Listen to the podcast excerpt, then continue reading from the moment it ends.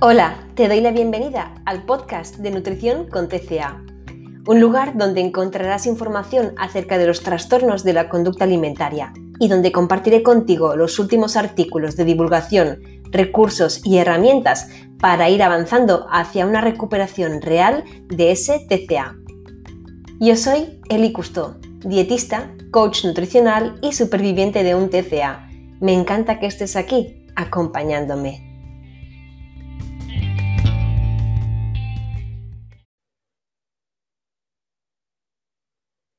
Si hay algún tipo de entrevistas en mi podcast que suelen gustar por la inspiración que, producen y por lo emotivas que son, son aquellas en las cuales he entrevistado a personas que acompaño en consulta, en aquellas personas eh, en las que he tenido el privilegio de observar cómo han transformado su relación con su cuerpo, con su alimentación, cómo han ido resolviendo progresivamente esa cárcel de su TCA para devolverles eh, paz mental, eh, alegría, vitalidad, y muchas veces me habéis preguntado por mensaje directo, oye Eli, por favor, entrevista a alguien que haya sufrido atracones, que haya sufrido purgas, porque a menudo es un tema más tabú que quizá pues eh, un TCA donde no han sucedido eh, ese círculo vicioso de atracones, purgas. Así que hoy estoy encantada con la entrevista que os voy a presentar a continuación, porque es un ejemplo admirable de cómo por supuesto que sí, que de este círculo se puede salir. Así que os dejo con la entrevista y espero de verdad que os motive a buscar ayuda y a no persistir en esa, en esa lucha, porque sin duda merece la pena.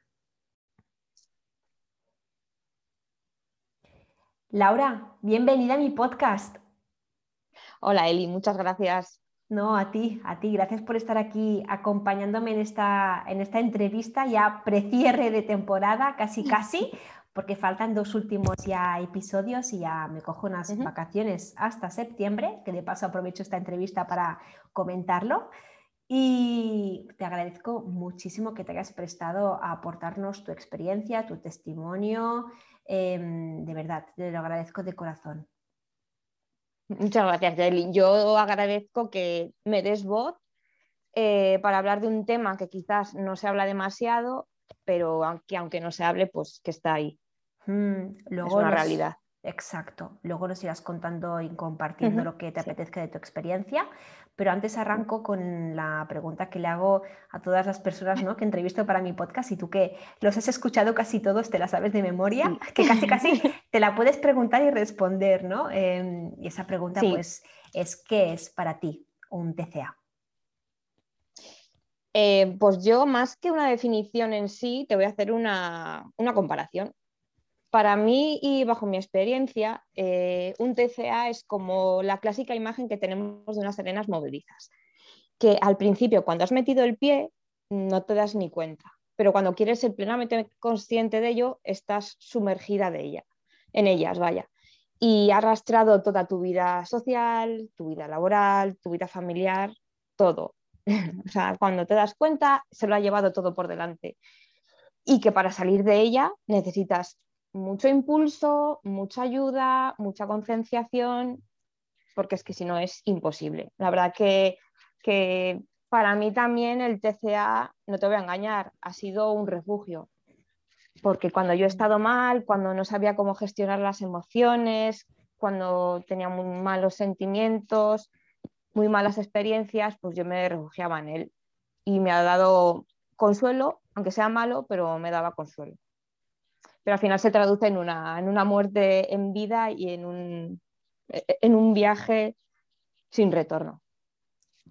La mayoría estoy, de las veces. Estoy totalmente de acuerdo contigo mm. y además me encanta la, comparación porque la encuentro muy acertada.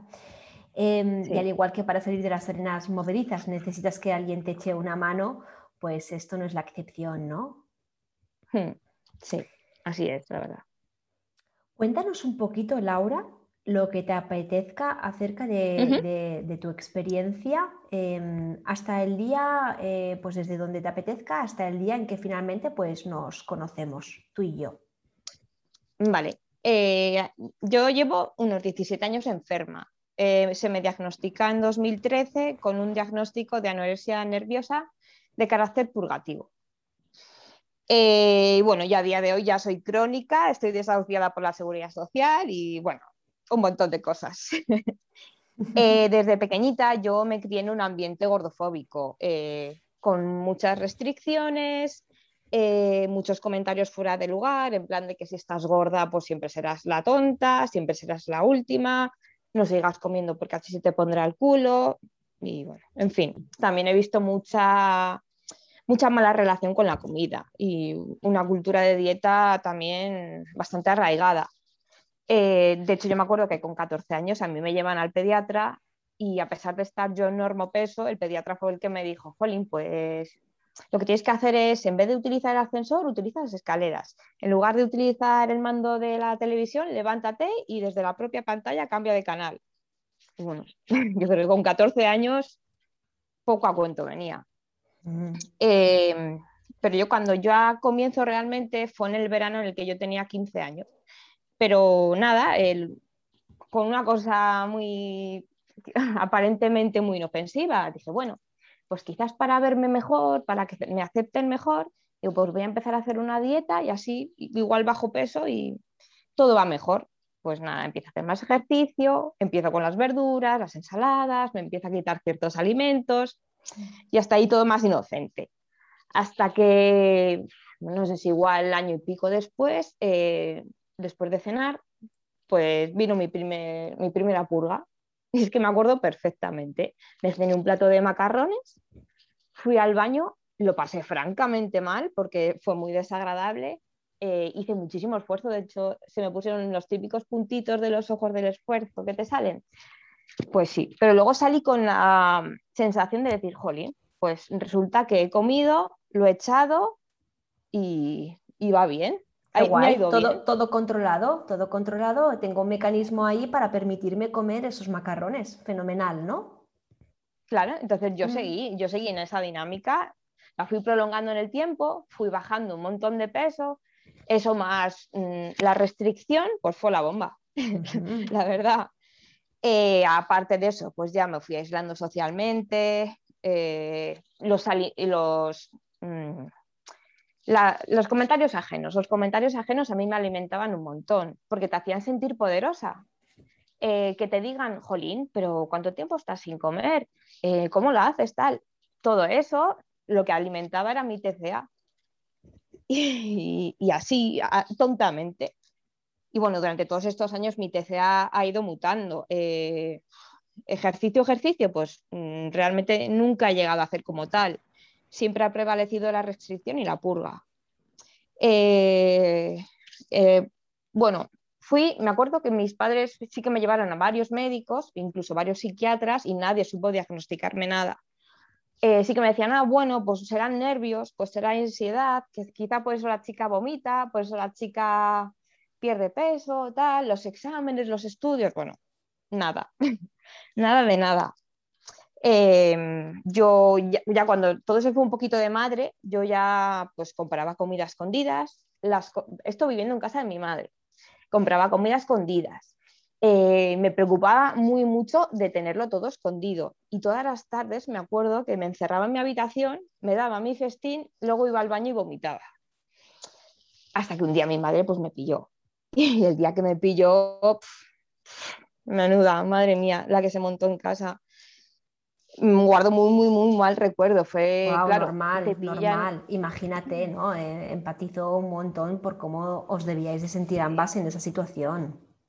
Qué incomodidad, qué, malestar. Es una situación muy violenta. Claro, porque, a ver, sospechas había.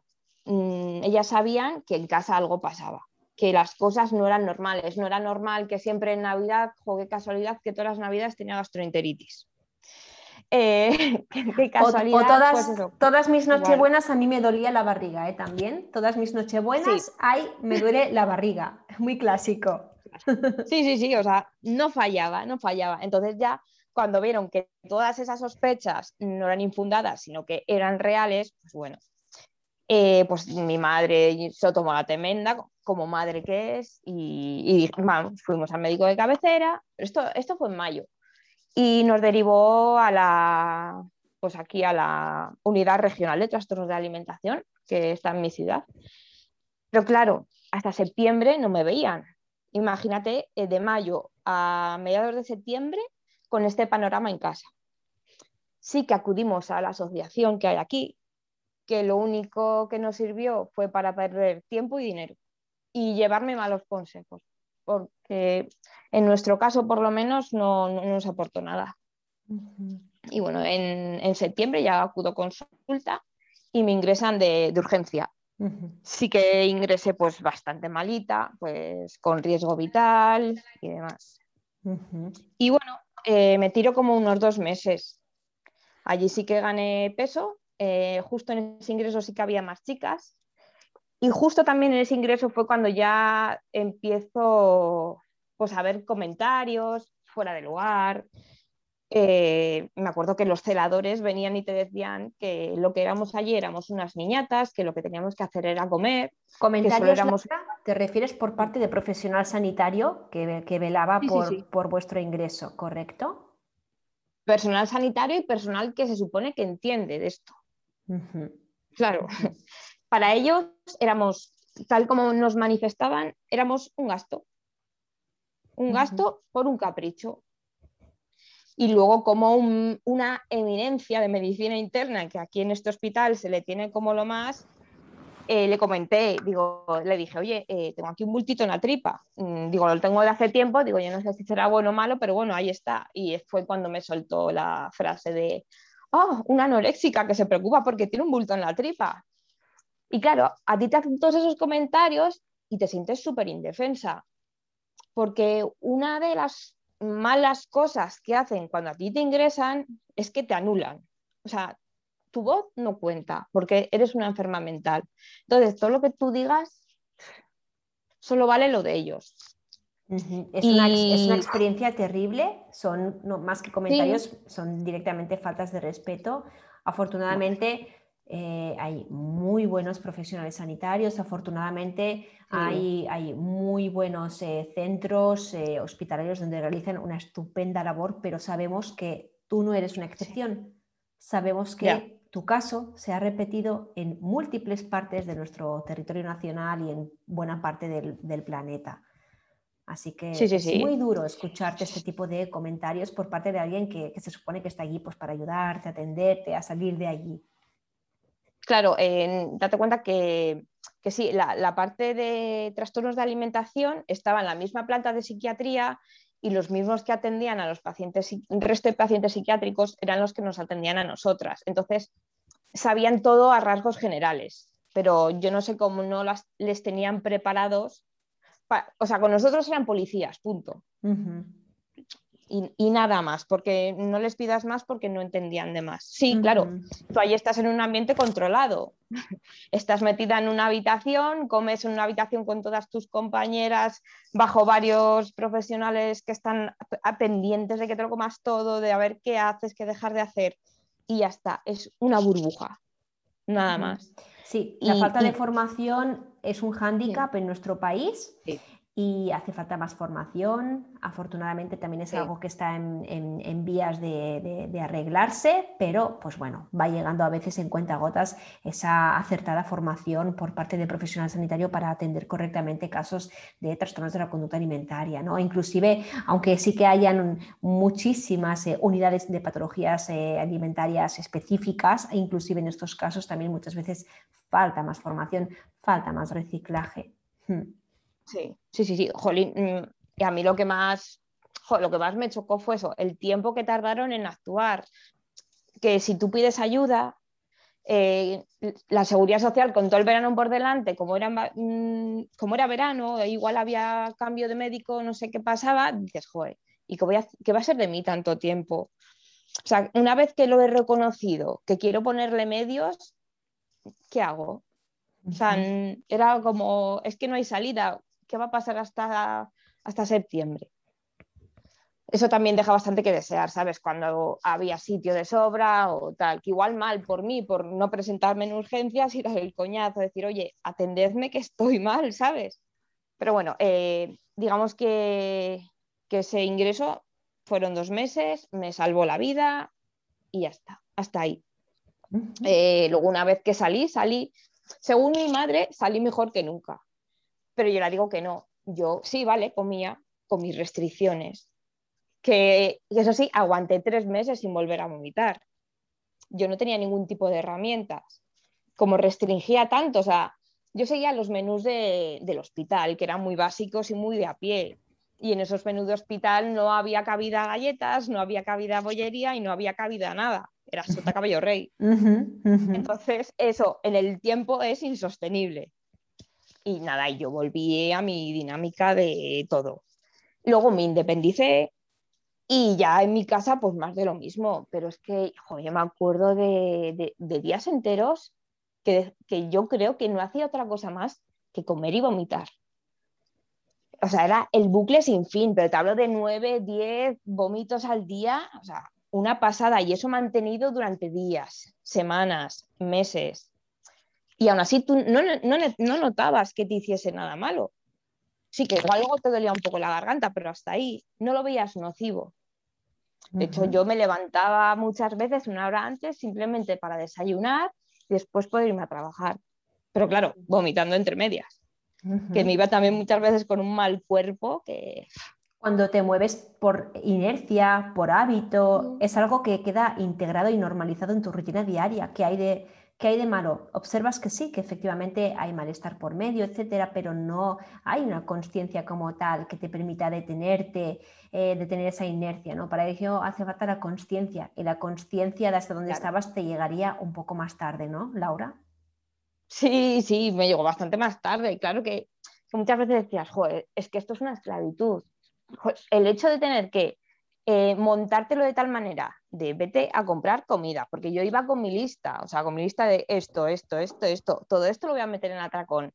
Llega a casa, escóndelo, eh, calcula el tiempo que vas a estar sola en casa para que te dé tiempo. Eh, mm, luego date el propio atracón y luego no ha pasado nada. De cara al público no ha pasado nada. Todo eso genera un montón de ansiedad, pero muchas veces, ya te digo, me daba más ansiedad no hacerlo que hacerlo en sí.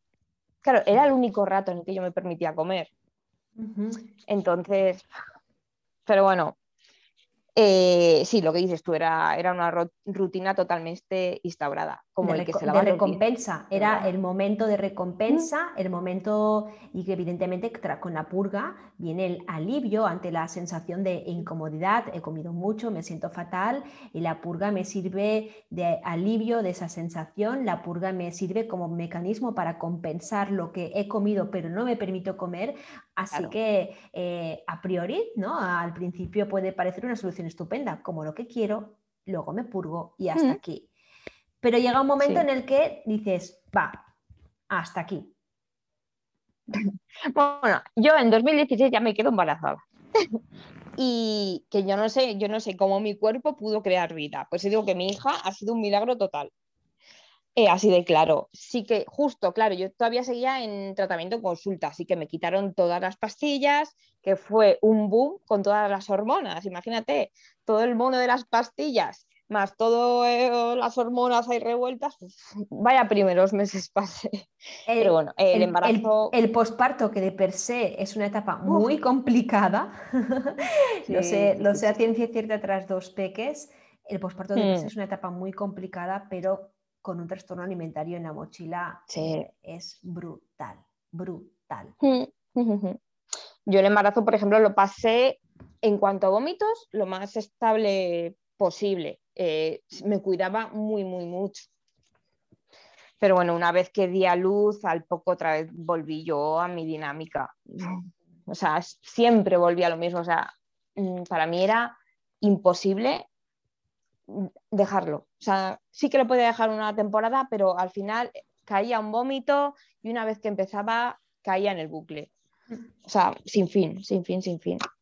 En 2019 ya tuve el segundo ingreso, que ahí sí fui, fui bien malita. Eh, me puse una sonda nasogástrica, me tiré otra vez mes y pico, casi dos meses ingresada, y ya cuando me dieron el alta, eh, me dieron el alta, pero con ingreso domiciliario. Pero vamos, yo me acuerdo que en ese ingreso, entre comida y comida, yo tenía muchísimo hambre. o sea, eso de hambre extrema, pues lo experimenté en el hospital. Pero claro, como ahí te lo daban todo, tan a cuenta gotas, no podías pedir más de más, porque según mi psiquiatra, eh, es que tú no puedes permitirte comer más de lo que tienes establecido, porque como tienes riesgo de atracón, tienes que ceñirte a lo que hay. O sea, si tienes hambre, punto. Ale, solventamos el atracón con, eh, restricciones, con dietas, con menús pautados y, ya está, y así se arreglan, así no volverás, no volverás a tener atracones.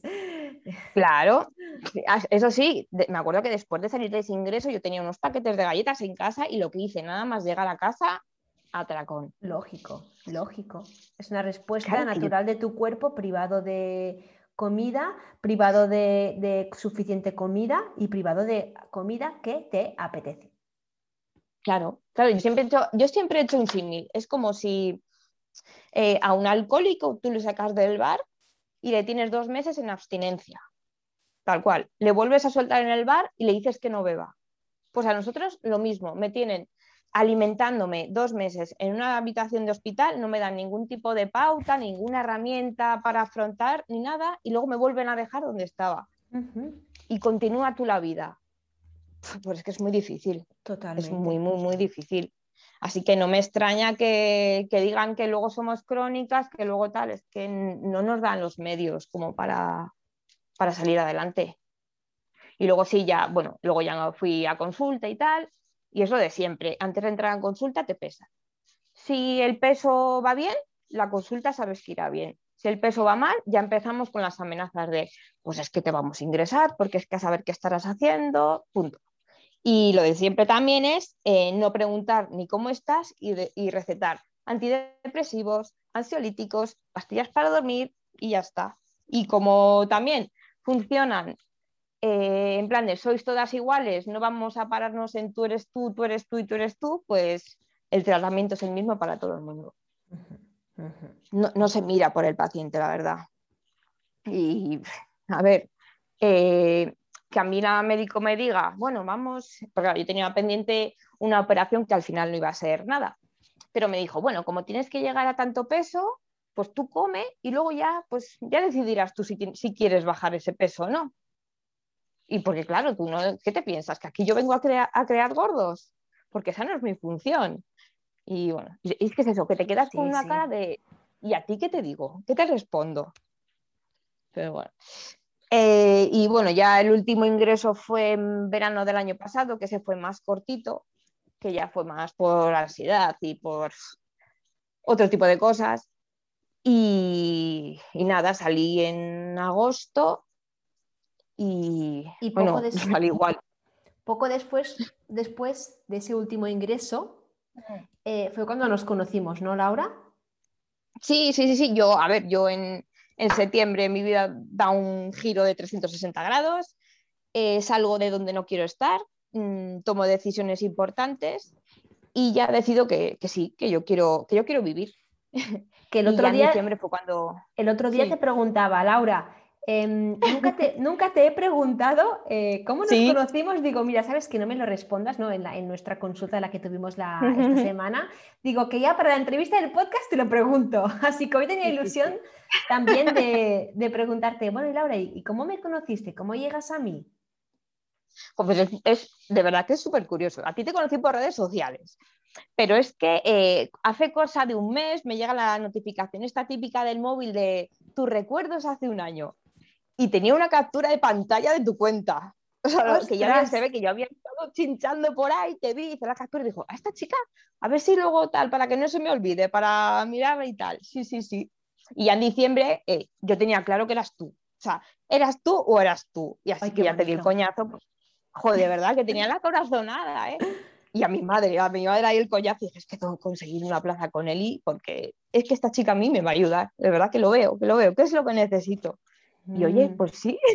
Recuerdo esa llamada que tuvimos por teléfono, eh, recuerdo empatizar mucho con tu caso y, y, colgar y que estaba mi pareja enfrente y me dijo, no sé qué te ha explicado esta persona, pero otra más para la consulta, ¿no? Que mi marido siempre me achucha de él y trabaja menos, él trabaja menos. y digo, sí, sí, sí, sin duda, ¿no? Así que... Mm, qué acierto, Eli, qué acierto. Laura, nos has explicado eh, el círculo vicioso de, de Atracón Purga. Parece que en tu caso no, tenía fin, pero desde luego, pues eh, has ido rompiendo de una forma increíble con, ese círculo. Y seguramente todas las personas que están escuchando este podcast, la primera pregunta que se están planteando ahora mismo es, bueno, Laura, ¿y cómo lo has ido logrando? ¿Cómo? Cuéntanos, ¿qué, qué receta mágica hay para esto? A ver, receta mágica como hay, como tal, no hay. Eh, eh, yo pasé de purgas de varias purgas diarias a poco a poco mm, que se fuesen esparciendo en el tiempo. O sea, en vez de diarias, pues pasaron a ser semanales, eh, dejaron de ser premeditadas, de estas, de que me preparaba yo de las gordas, de, con mi lista de compra en soledad y alevosía y tal. Pues también desaparecieron, porque además me acuerdo que las últimas ya mm, era un sinsentido, ¿sabes? Lo tenía como una rutina, pero es que era una rutina que ya ni me apetecía. Entonces, pues también las dejé. Y, eso, pues es ir espaciándolas poco a poco y al final esa voz que sí, la mía sigue presente, muchas veces me pide, dice Laura, pero ahora es mucho más sondeable, es mucho más llevadera, claro, yo fui introduciendo todos esos alimentos prohibidos que me daban las otracones en mi día a día. Los fui instaurando poco a poco, hasta el punto de verles normales. Primero, el otro día, eh, creo que hace como tres semanas o así, o así que en consulta eh, hice un poco una tabla comparativa con varios parámetros pues por ejemplo, cómo eran los desayunos, ¿te acuerdas? Cómo era movimiento compulsivo, em, cómo estaba la presencia de, alimentos pues de puro placer, como por ejemplo pues las galletas y demás. Y estuvimos haciendo un poco de escenarios de cuando te conocí, al cabo de tres meses, mm. al cabo de medio año, ¿no? Que además a mí me encanta esta herramienta utilizarla en consulta porque permite empoderar a la persona cuando a veces, pues, y es muy típico, ¿no? En plan, eh, Eli, me encuentro atascada, eh, no avanzo, ¿no? Siempre hay puntos así en, la recuperación. E hicimos contigo esa, esa herramienta comparativa, hmm. el cambio era brutal. El cambio era brutal, ¿no? Así que para parar esos atracones, yo creo que la primera cosa que trabajamos en consulta fue volver a comer, volver a hacer comidas durante el día de forma sostenible, volver a desayunar apropiadamente, volver a hacer los mediodías, eh, comer, comer suficiente. Y por supuesto, sí, al final eh, ya, eh, por supuesto, dar inclusividad de esos alimentos a lo largo de toda la jornada y, eso fue uno de los pasos fundamentales. ¿Cuál otro dirías que fue paso crucial? Si quieres te ayudo yo. ¿eh?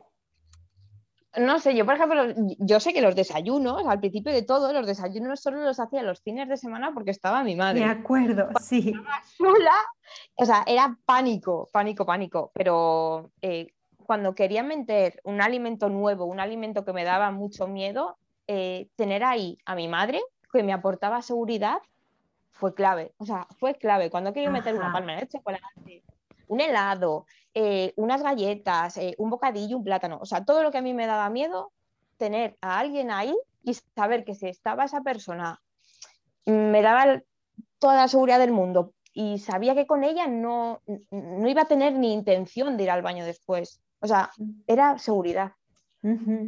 Ahí está el segundo factor, el delegar el permitir ceder el control a que otra persona eh, me acompañe comprándome esos alimentos, preparándolos para mí, que cocine para mí, que me, me haga, que me haga eh, esa compañía, ese soporte moral. Desde aquí mando un besito a la, a la mamá de Laura. Sí. Con mucho aprecio. Paciencia. Sí. Y, bueno, al final fue ese, bueno, pues eh, aprender a delegar control, que esto lo hemos trabajado hasta la saciedad en, consulta y eso también hmm. fue un, hito importante a la hora de, ir espaciando esos atracones. Sí, y luego, bueno, yo me acuerdo que al principio eh, yo era incapaz de quedarme sola en casa si había una fuente de macarrones porque tenía pánico a perder el control. y ahora ya no, ahora ya no porque los como y veo que no pasa nada. Entonces, como ya no es prohibido, como no hay ese, ese reclamo ahí, pues ya es algo más. Con las galletas, pues es algo más, hasta el punto que ya dices, galletas. ¿Cómo pierden el poder? Claro, ¿cómo pierden el poder los macarrones, eh, las croquetas? madre mía, la pizza, pero es que pierden todo el poder cuando les damos eh, cabida en nuestro día a día y vas observando cómo el cuerpo eh, sabe muy bien con qué frecuencia, con qué cantidad de mandarlos a medida que se les va dando cabida en ese, en ese día a día. Y, y sí, sí, totalmente. empodera y has ganado, bueno, una autoconfianza brutal. Sí, la verdad que sí. Y seguridad, sobre todo seguridad, es una pasada. Mm. Mm. Em, de hecho, una de las preguntas que tenía pendiente para hacer, que la tenía más al final, pero me viene de perras preguntártela ahora mismo, ¿no? Y es, es, es que es eso, que, has, ¿qué cosas has ganado más allá de tener eh, los atracones diarios? ¿Qué cosas has ganado? Porque es que a mí no me caben, no me caben en ese Excel que hicimos todas las, todas las aptitudes, virtudes que has ganado. Así que te las pregunto yo a ti, Laura, cuéntanos. Eh, a ver, yo muchas veces me comparo y tal y digo, jo, pues igual sí que voy despacito y no, o sea, yo tenía que resolver de forma urgente el parar las pulgas, las purgas, perdón, y, pensé que jamás podría. Y he visto que sí, que se puede ya, ya eso es la leche, porque gracias a eso he logrado paz mental. O sea, paz mental, ese de no tener que estar pensando, hipervigilando, engañando. Es una liberación total. Es una liberación total, la verdad. Sé que me queda mucho, pero ahora mismo de verdad que me encuentro mejor que nunca. Eh, me siento con más autoestima, eh, me voy aceptando, eh, voy aceptando que soy una mujer, que mi cuerpo tiene que cambiar, acepto que, que todo esto es transitorio y que pasará, que al final todo volverá a su ser que a pesar de que, joder, parece que voy sufriendo todos los efectos secundarios de curarme, que sí, los sofocos, el dolor, los edemas, que es como, venga, que muchas veces dices, menos mal que esto merece la pena, pero cuesta, cuesta y es duro, pero merece la pena, sí, sí, sí, y, me voy reencontrando, voy encontrando los gustos que yo no sabía ni que tenía. Eso ha sido maravilloso eh, irlo observando en las últimas semanas, eso ha sido precioso. Es que yo había llegado a un punto en el que ya no sabía quién era. Ni qué te apetecía, ni qué querías, ni qué te gustaba, ni qué opinabas. Y todo esto lo, lo, estamos eh, trabajando muchísimo pero mucho. y ahora sé, perfectamente lo que quiero y qué no quiero y, me, ya soy capaz de empoderarme y de luchar por eso, por ello. Totalmente. La verdad que, es mucho, es mucho. Totalmente. Y no vamos a revelar... ni tenía. Autoestima. No vamos a revelar ningún, ningún detalle, pero para que os hagáis una idea, Laura no tiene un contexto personal fácil, no tiene una vida sencilla y fácil. Así que si alguien se está preguntando, bueno, pero em, no es mi caso porque pues mi madre no la tengo disponible o yo no, o quizá Laura ha tenido un gran, una gran red o lo que sea, pues no, se puede, se puede con dificultades, aun con muchas dificultades personales, con un buen mm. trabajo se puede salir de, allí y salir más fortalecida que, antes, así que de posible es, ¿no, Laura? Sí, sí, sí, sí, o sea, parece que cuanto más más, más adversidad hay, más empoderamiento puedes tener. Y dices, mm, ¿qué me pasa esto? Pues mira, con más razón aún, tengo que seguir luchando. Eh, sí, que te puedes hundir, sí, pero ya en este punto ya no estamos para hundirnos, sino para salir adelante. Exacto. Y en eso cambia un montón, ¿eh? porque ya antes me hundía a poco. ¿Quién lo diría a día de hoy? Eh, que, parece, que la personalidad de la resiliencia, así que... bueno, se hace lo que se puede. Laura. Sí, sí, sí. Hubo una cosa con la cual eh, también lidiamos mucho en consulta, en tu caso, que fue el movimiento compulsivo. ¿Te apetece compartirnos tu, experiencia con ello?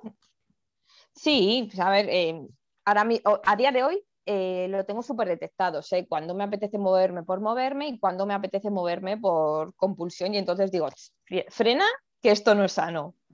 Pero yo nunca he hecho deporte, pero era de dar muchos, muchos, muchos paseos. Y mi gran esclava la tenía en la muñeca, que era la pulsera de actividad. Que bueno, yo me marcaba mis límites. Decía, bueno, pues antes de irme a la cama tengo que dar 17.000, 18.000 pasos, en otras ocasiones más, porque si no, no me voy tranquila. Si no, era un día perdido, era un día inútil. y el pensamiento erróneo de que tengo que ganarme la comida, como yo no me mueva, pero ¿cómo voy a comer? O sea, eh, no, no, en mi cabeza no, no cabía. Y, bueno, el hecho de quitarme, el día que me dijiste, Laura, hay que quitar la pulsera, dije, bueno, que, a mí me dan...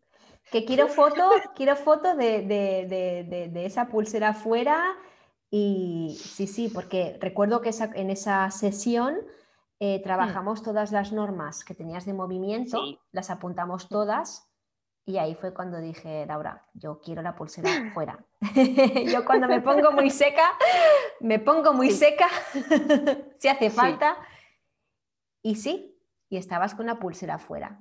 En su lugar había otro, otro reloj normal. reloj, sí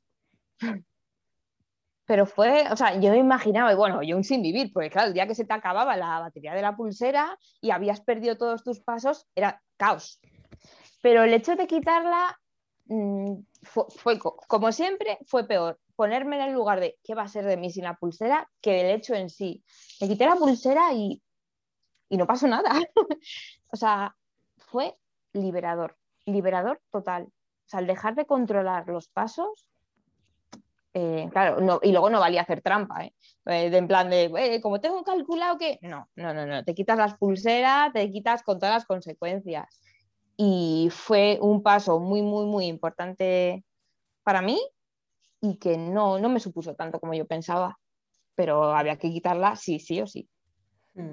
La verdad. Sí, porque ya te digo, mi, mi, mi movimiento compulsivo era en los paseos, era la limpieza, era el ordenar compulsivamente, o sea que no era ejercicio, pero era estar en movimiento continuo, sí o sí. estar una tarde en casa era, era algo que, bueno, era, era un mundo, ¿no? Era un mundo hasta que encontramos poco a poco, progresivamente, eh, técnicas para ir afrontando bien los momentos de estar sola en casa.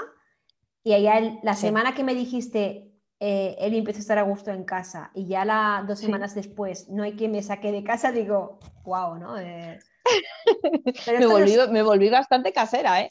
Esto no es magia, esto ha ocurrido con mucho esfuerzo, mucho trabajo, eh, también mucha compañía de tu madre, de tu peque, mía, toda compañía es poca por aquí.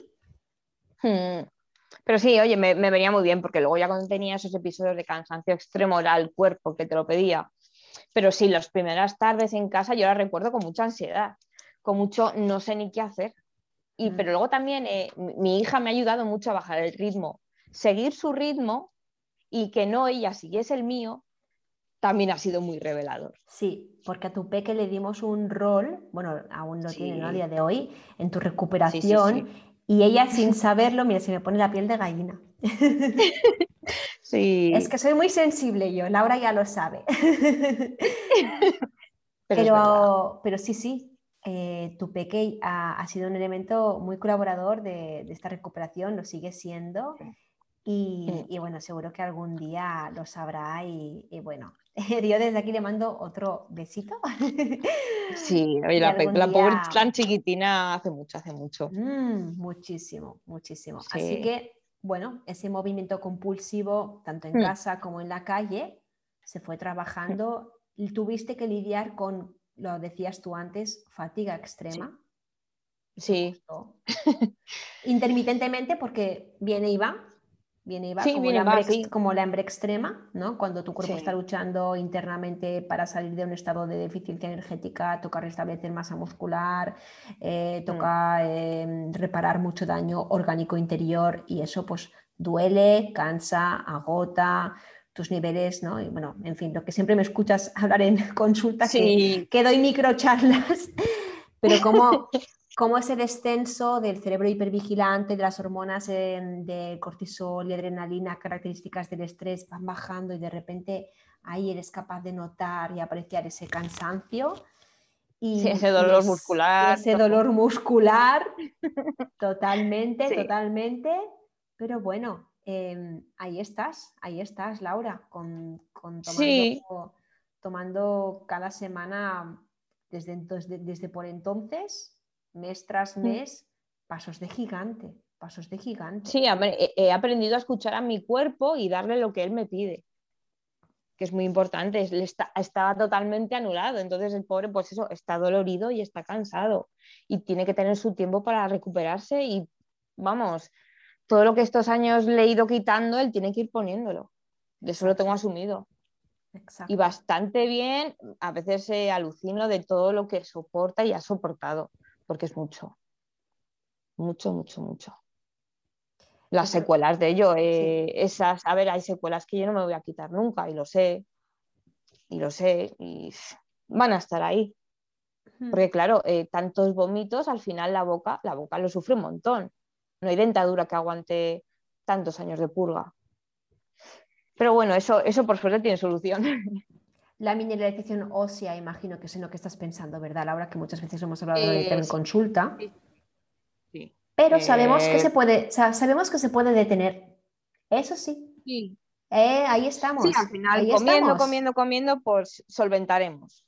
Totalmente. O sea, estamos parándolo eh, mm. e iremos poco a poco haciendo pues, más cosas, así que ahí estamos en ese camino. Y bueno, hablando de camino, em, ya para ir terminando, Laura, em, a día de hoy, eh, cuéntanos qué seguimos trabajando, qué cosas eh, aún te, apetece, hasta, hasta, hasta dónde tú ves que, son los elementos que actualmente estás trabajando más, que quieres trabajar más, profundizar más, porque quizá muchas personas que te están escuchando dicen, bueno, pues si Laura ya no, no hay las purgas que estaban, si Laura ya se permite comer, si Laura pues eh, parece que tiene un buen equipo de apoyo, pues eh, ¿por qué aún se está, aún se está recuperando, ¿no? Porque claro, pues la recuperación no ocurre de la noche a la mañana y estos cambios, pues es, la recuperación es algo de altos y bajos Sí. Y cuéntanos, cuéntanos, Laura. Eh, vamos a ver, yo sé que todavía tengo que seguir comiendo mucho más.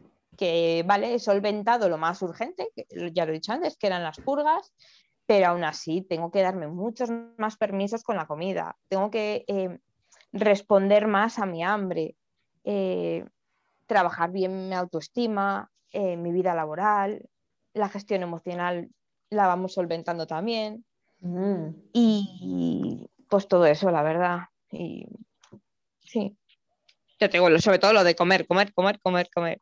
Que, y, bueno, di que hace semanas sí que yo decía, Buah, es que los cambios corporales es que lo llevo francamente mal. El tema de la ropa, el tema de la ropa también ha sido complicadísimo. Fue muy duro, sí, sí, fue, fue duro el día que hicimos ese, ese, ese cambio de, de armario fue, Lo recuerdo que fue una sesión complicada, dura, difícil, pero solventado ese punto también, Laura.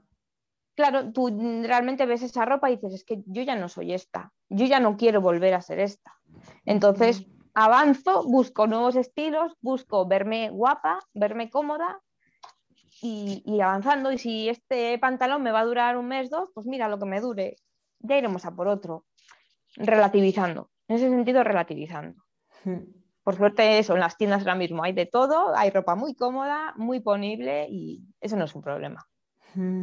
Y eso, como has dicho alguna ocasión, de, que no hay que ir mirando la talla, sino que tú, la, la, prenda no se tiene que, o sea, tú no te tienes que ajustar a la prenda, sino la prenda a ti. Exacto, yo siempre lo digo, ¿no? Hay que, hay que, comprar sensaciones, no tallas, ¿de acuerdo? Con independencia de qué número haya, hay que comprar sensaciones. Y si te apetece ir holgada en esa camiseta, pues yo pues me compro una XL. Y si me apetece ir súper ajustada con este top, pues me voy a comprar, si me apetece, una XS o una S. ¿De qué depende? De cómo yo me encuentre, de, cómo yo me vea. Me compro sensaciones, no tallas, por eso en mi armario pues, pues hay bastante variedad, por ejemplo, de tallas, ¿no? Siempre te pongo ese ejemplo. Y, y, al final, pues, pues sí, es algo que ha sido también aplicando para cambiar ese armario. Ya digo, hay muchas, muchas cosas a corregir, pero que bueno, estamos en ello. Totalmente, y totalmente. Bien, y bien. Además, yo creo que ya por fin he cogido carrerilla, ya es más para adelante que otra cosa. Bueno, yo creo que, la carrería la cogiste desde hace mucho, a veces la ves más en unas áreas y a veces más en otras, pero la transformación es espectacular. Y no podéis, no podéis eh, ver a Laura ni conocéis eh, su, cara y su físico y su aspecto de antes y el de hoy, pero hay un antes y un después brutal en la mirada, en el despertar de la mirada. Es una mirada limpia, serena, confiada. No, no hay color con la mirada. En, en su aspecto es la evolución ha sido increíble, increíble, Laura. Es siempre, lo digo, es un gustazo hablar contigo en consulta y, a ver ser partícipe pues, de, esta transformación tan, tan espectacular. Sí, yo estoy, yo estoy encantadísima, y yo contigo lo sabía que iba a ser así eh, y sí que sí, y está siendo, y está siendo. Siempre es una presión, ¿eh? Tú no lo sabes, pero la primera vez que alguien me dice, es que claro, yo creo que es contigo, contigo es como una presión muy grande que tengo yo que, que trabajármela de decir, bueno, a ver, en fin, son sus expectativas, voy a hacer todo lo que pueda, voy a acompañarla en todo lo que pueda, voy a enviarle los audios que pueda. Ya, hombre, tienes mucho curro, Eli. Es así, pero no sé, eres muy humana, ¿sabes? eres, aparte de ser muy buena profesional, eres muy humana. Eh, toda tu labor, labor divulgativa que haces de forma altruista, porque está claro que no todo el mundo puede tener acceso eh, a tratamientos. Eso es así. En unos países o en otros, pues es así. Y bueno, y a los que tenemos hacerlo en tratamientos en seguridad social, pues ya ves tú. Mm, lo que sirve y nada, pues dos veces nada. Pero este nuevo enfoque, esta mm, nueva forma de ver las cosas, de empatizar, y más personas que lo habéis sufrido, que sabéis más que nadie lo que se siente, pues vuestra forma de transmitir cala, o sea, llega, llega, llega. A mí me llega, eh, con lo cual al resto de gente llega. Tiene mucha repercusión. y es una labor muy grande. Muchas gracias, preciosa. Lo que seguro va a llegar es tu testimonio. Creo que va a, a, empoderar y a motivar a muchas personas. Creo que además va a validar el sufrimiento de otras tantas Creo que también ah, estás dando voz a aquellas personas que en su día no se han sentido bien tratadas por, por profesional sanitario. Eh, que insistimos que hay de todo, por supuestísimo, hay grandes cracks eh, y, eso nunca lo vamos a poner en duda, pero creo que con, con tu testimonio estás eh, calando mucha motivación, así que Laura, otra vez Gracias por estar hoy aquí acompañándome en esta entrevista tan especial y emotiva para mí. Sabes que te quiero mucho, así que... Yo también, Ya está, lo dicho. Gracias. Eh, te mando un abrazo muy grande y como siempre, pues otro abrazo para todas aquellas personas que nos estáis escuchando. Vale, muchísimas gracias, Eli. Y, y solo decir que se puede, que al final el bucle puede tener fin. Dicho queda, Laura. Un besito, preciosa. Hasta pronto. Eli. Hasta luego.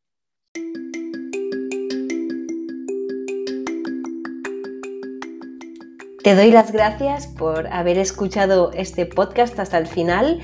Podrás encontrarme en Instagram por arroba nutrición con TCA, donde además encontrarás información acerca de las consultas de nutrición especializadas en TCA que realizo online. Por ahora nada más, te animo a compartir este podcast con alguien a quien creas que le puede ayudar. No te conformes con este estilo de vida porque sencillamente esto no es vida. Te mando un fuerte abrazo y nos vemos en el próximo podcast.